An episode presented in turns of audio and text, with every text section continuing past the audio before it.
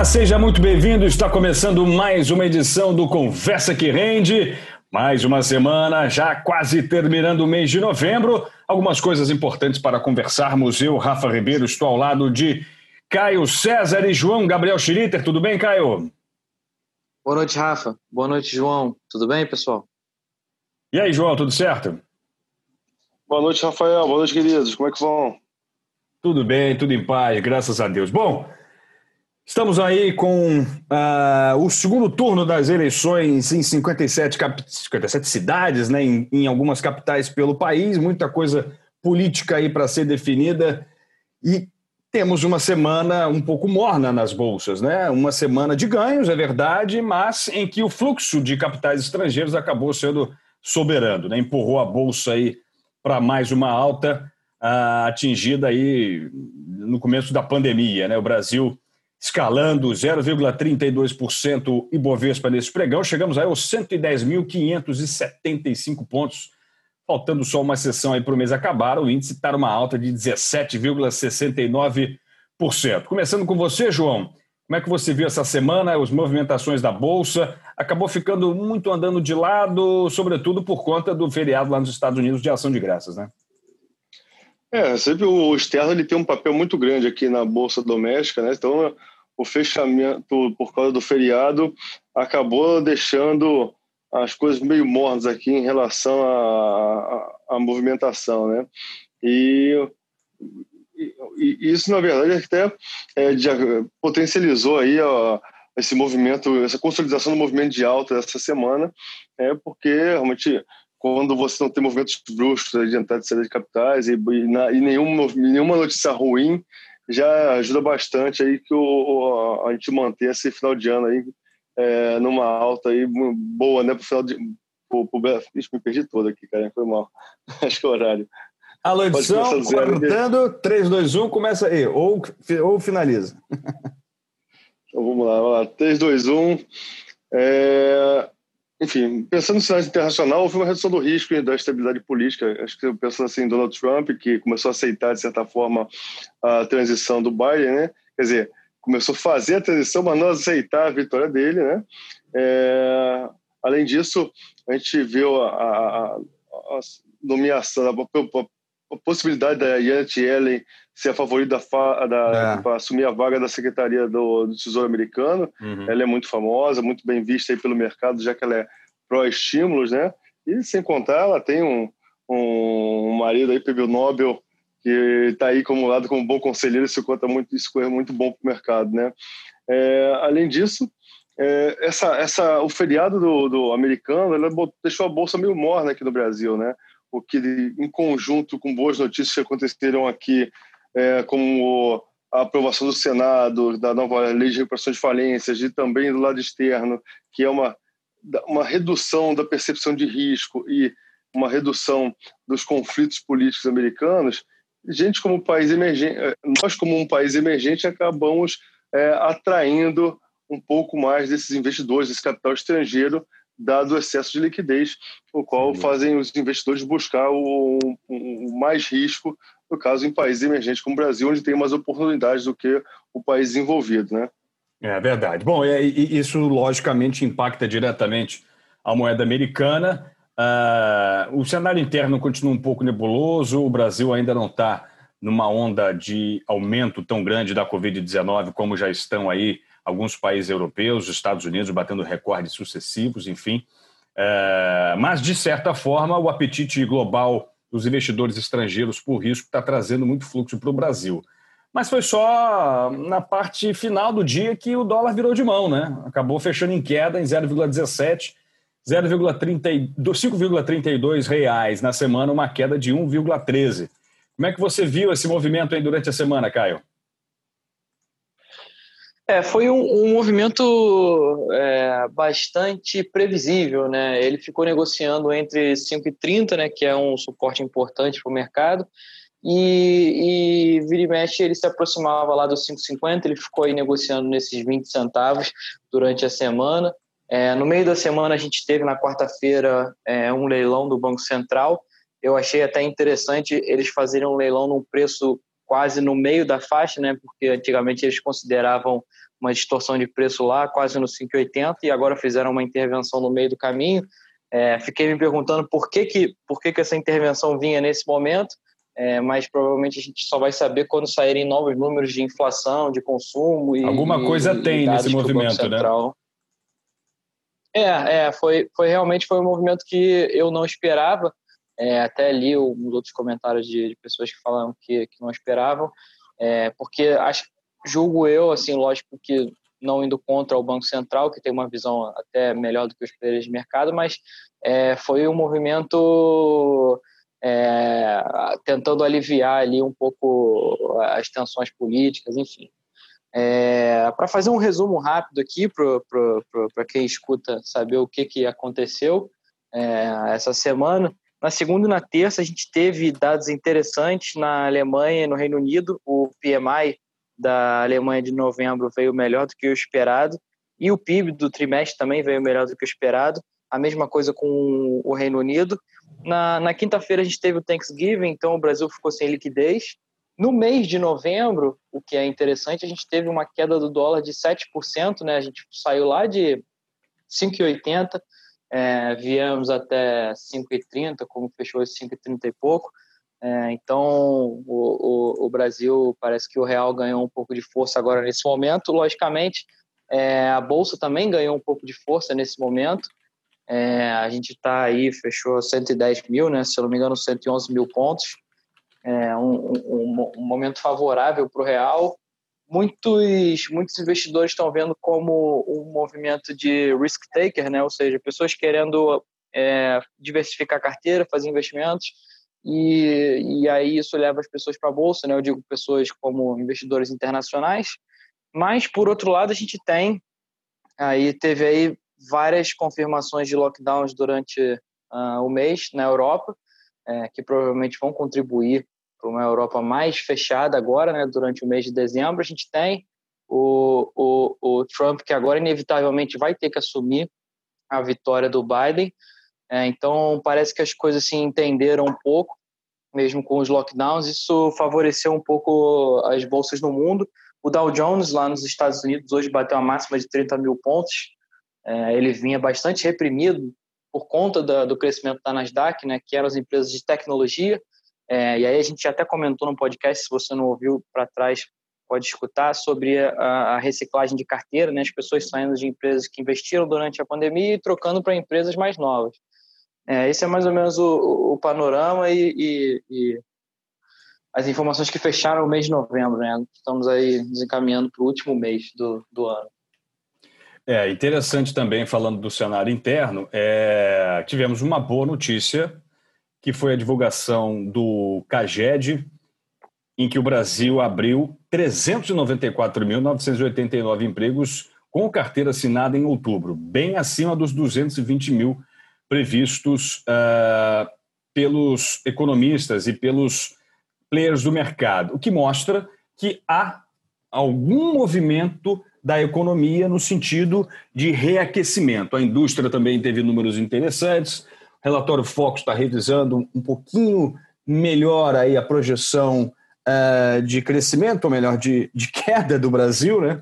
Enfim, alguma esperança nesse radar aí para 2021? O que é que vocês estão dizendo? Porque eu não vou mais falar de bolsa, né? Estamos completamente descolados da realidade que estamos vivendo, uma realidade de pandemia mundo afora, de recessão econômica, de necessidade de estímulos cada vez mais agressivos nos Estados Unidos, Europa e também aqui no Brasil e a bolsa está subindo indefinidamente. Vamos tentar esquecer um pouquinho o mercado acionário e concentrar nos dados econômicos. Como é que vocês estão vendo aí? Quem pega essa? Acho que ainda é muito cedo a gente para ter uma, uma posição definida em relação a como vai ser 2021, né? Quando a gente fala em, em geração de, de emprego agora que foi acima do esperado, é, a gente não sabe se é uma questão sazonal, causada pelo efeito do final do ano, geralmente por Natal e Ano Novo, onde realmente tem esse. Muito bem é, lembrado. Geralmente inclusive. tem esse, esse, esse, esse, aumento da, da, da, das contratações, ou se realmente a economia está se recuperando, os empresários estão acreditando aí com as suas expectativas melhorando e estão realmente fazendo contratações é, visando um aumento futuro da atividade no ano que vem. É, então, assim, a gente não, tá, não tem essa, essa é, é, é uma definição disso. Agora, em relação a 2021, ainda há uma preocupação muito grande é, dos, a gente espera ainda que, quando a gente pensa no cenário americano, que essa crise, esses conflitos eh, China e Estados Unidos permaneçam, como o principal é, é qual o efeito de toda essa política é, monetária que, que foi assumida pelos bancos centrais do mundo inteiro vai gerar no mundo. Afinal, a gente está numa situação completamente nova, nunca vista, onde é, estímulos excessivos, um, uma retração de, de vários setores, né, por causa do Covid, é, as pessoas realmente se preocupadas, então retraindo seu consumo também. Então, é, além do mais, é, é, juros negativos durante um prazo, durante um período recorde né, de tempo, e até um dado muito interessante que eu peguei no, no, no, no essa semana é, de, pegando todos, todos os dólares que estão em circulação no mundo, 21%, aproximadamente 21, 22% de todos os dólares que existem foram impressos este ano.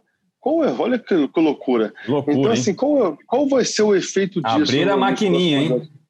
Exatamente. E então, assim, é, é uma situação completamente nova que está colocando à prova todos os modelos econômicos. Então, ainda realmente é um momento, acho que a gente continua observando, sendo cauteloso, obviamente. É, claro, não excessivamente conservador, que afinal oportunidades existem, empresas, é, quando a gente fala em relação a investimento, quantas empresas centenárias que passaram por guerras e é, ditaduras e crises, entre outras coisas, não só no Brasil como no mundo inteiro, e sobreviveram e, e cresceram e realmente é, se inovaram a cada momento. Então, oportunidades tem, bons empreendedores e boas empresas sempre vão existir. Mas, obviamente, cada passo que tem que ser tomado neste momento tem que ser muito bem pensado, porque, como teve aqui, a gente viu em março, é, um, é um excesso de confiança que foi pego de surpresa, de surpresa por uma crise, fez que três anos em média de ganhos fossem devolvidos em um mês. É então, para não que isso não, não seja acontecido, não, não aconteça novamente, realmente a gente tem que tomar realmente é, decisões de investimentos com muita cautela daqui para frente. E aí, Caião? Eu sigo o relator. Eu acho que o, o, o, João foi muito bem. A nível mundo é isso, assim, eu concordo gênero, número e grau. Eu queria só acrescentar a nível Brasil. Quem está pensando em, em, investir, não sabe muito bem o que fazer, principalmente em bolsa, é, eu vejo no momento duas realidades, né? É, tem a realidade da bolsa, né, em que você tem aí altas consecutivas, é, e a gente passando de, de patamares que a gente não estava conseguindo passar antes. Você tem um real mais forte, é, porém, por outro lado, você tem uma trajetória de uma dívida do Brasil que é insustentável. Então, assim, você tem um país que não vai conseguir pagar suas contas se continuar do jeito que está e uma bolsa que não para de subir. É, eles dois se encontram, logicamente, no ano que vem, quando se definirem as novas políticas de gasto para 2021, é, em que o Bolsonaro vai ter que encontrar uma forma de dar um jeito de ou aumentar, fazer um, um puxadinho no teto de gastos, né, construir mais ali uma laje, dar um espacinho, é, ou vai destruir o teto de gastos de uma vez só, é, ou ele vai, vai, enfim, trazer alguma, alguma engenhosidade que, que, que vai ter que ser vista aí pela frente. Acho que quem está querendo entrar em bolsa deveria estar muito atento nessas costuras que não vão muito provavelmente acontecer agora, né, porque o Senado, o nosso parlamento vai entrar de férias, mas ainda assim, de vez em quando solta uma informação aqui, uma informação ali que é bem importante para quem está pensando em se posicionar nesse momento. É, complementando um pouquinho, eu, eu, conversa semana eu vi realmente um negócio muito interessante em relação à dívida pública brasileira, né? É, onde há uma a possibilidade de, de certa forma, os agentes econômicos estarem superestimando a situação brasileira. E quando a gente pega, às vezes, a, o endividamento de muitos países, você pega Japão aí com mais de 200% do PIB de endividamento, países europeus com mais de 100% do PIB de endividamento, a gente fala no Brasil hoje, a gente está aí perto dos 90% do PIB, com uma taxa de juros real negativa nos últimos meses, então, de certa forma, é, a, a, a, o Brasil está numa situação um pouco confortável. Então, a gente não, aí, sem pensar, levar em consideração também a nossa reserva cambial, de, de, de, de, dólares, entre outras questões, nosso endividamento internacional é muito baixo. Então, é um Brasil que ele é um bom credor, a gente está com uma dívida pública é, ainda bem é, com um colchão de segurança muito grande. Então, só que a gente é um país emergente, a gente tem uma estabilidade política muito grande, acho que às vezes acaba, acaba é, surgiu essa possibilidade de estarem exagerando um pouco a situação brasileira nesse momento. Claro, a dívida é pública é e, e, a dívida externa brasileira, né? Porque, sobretudo, porque ela teve aí a desvalorização do real. Então ela cai quase que pela metade, né? A dívida brasileira externa estava em 800 mil, bilhões de reais, está em 400, beirando 410. Então, é, é, é, um, é um cenário meio surreal, de fato, mas que até nesse ponto sugere uma, uma melhora no cenário brasileiro aí, pensando daqui a alguns anos. Vamos ver se, esse, se o dólar se mantém nesse patamar e o Brasil consegue respirar um pouco, mas também não é algo muito sustentável, né?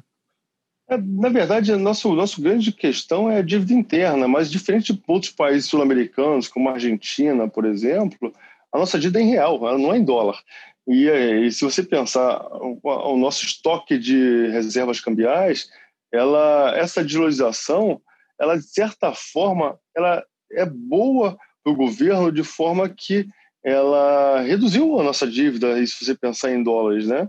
E isso, se a gente supõe que a gente vai começar a usar a reserva cambial para pagar ela, nossa reserva cambial ela ficou mais valorizada em, em reais, que se for utilizada hoje em dia, supõe que pegue 100 bilhões de dólares aí, são meio tri de reais, e isso conseguiria fazer realmente uma, uma, uma dar uma, uma, um, um alento, né, uma, um desafoga, te dar uma relaxada muito grande no endividamento público. Claro, não estou defendendo que isso seja feito, mas é, no nível, vendo como governo, para a população não seja realmente uma coisa interessante para a economia, mas para o governo, essa juros baixos, com a inflação um pouco mais alta, gerando juros negativos, e a gente com esse colchão cambial, é, de certa forma, robusto, ele está transferindo esse endividamento para a sociedade. E o governo está, de certa forma, numa situação um pouco mais confortável em relação a isso. Claro, nós, como investidores, nós, como sociedade, nós esperamos que o, o que é certo, o que é correto seja feito, para que a gente consiga gerar uma, um ambiente econômico estável para que empresas entrem no país, investimentos de longo prazo entrem no Brasil e, é, e haja um ambiente de negócio que a gente possa realmente é, desenvolver nossa economia. Mas eu, eu vejo o Brasil hoje, quando a gente bota em comparação ao mundo, não numa situação de ruim como as pessoas estão é, vendendo. Acho que a gente tem uma. Se você pegar ainda uma expectativa de novo boom de commodities, então, é, em comparação a, a, preços hoje em dia, o Brasil, por tal, como ter, ter sido o país que mais teve uma desvalorização cambial, nós estamos mais competitivos ainda. Então, as, um, um, poucas decisões corretas por parte do nosso governo por parte do nosso Congresso, como também, é, pode gerar uma estabilidade uma, uma, e uma certa confiança que pode beneficiar muito o nosso país. É, e aí a gente acabar pegar um novo ciclo aí é, que pode beneficiar bastante realmente a entrada de capital e tudo mais. E uma coisa que eu tenho visto aí alguns é, alguns gestores internacionais, obviamente a gente não é adivinho e o mundo ele quando a gente divide ele em dois lados, em Oriente e Ocidente, são cenários completamente diferentes. Então, uma coisa que é, para o investidor brasileiro a gente tem que se educar e começar a ver que o, o investimento doméstico apenas é algo muito arriscado e começar fazer uma diversificação geográfica. E hoje, graças a Deus, o Brasil começou realmente a crescer e atrair grandes gestores e tá, estão surgindo aí oportunidades de fundos que têm uma diversificação global, onde a gente consegue aí, tanto estar na Europa, na América, como também na Ásia, e diversificando isso em, em veículos muito modernos que hoje estão disponíveis para o investidor que não estavam há um, dois anos atrás, né? Mas, claro, é, o Brasil, por ter esse potencial todo, devemos ter também uma parte do nosso capital aqui apostando realmente nessa retomada da nossa economia, afinal é onde tem grandes oportunidades. Perfeito, perfeito. Que aula, hein? Que aula, hein, Caião, para a gente encerrar. Não tenho nem o que dizer depois que dessa bacana. aula aí. Show. Deixa eu encerrar com isso. Bacana demais. Galera, muito obrigado. Valeu demais. João Gabriel Schlitter, como sempre, brilhante. Valeu, João. Até semana que vem. Valeu, meu amigo. Até semana que vem. Muito obrigado aí por mais um podcast. Valeu. Valeu, Caião. Obrigado, como sempre, emprestando seus conhecimentos sobre o nosso câmbio, as nossas moedas internacionais. Valeu, obrigado aí. Valeu, pessoal. Boa noite, João. Boa noite, Rafa. Obrigado e sempre agradecendo a você pelo prestígio da sua audiência. Até a próxima. Tchau, tchau.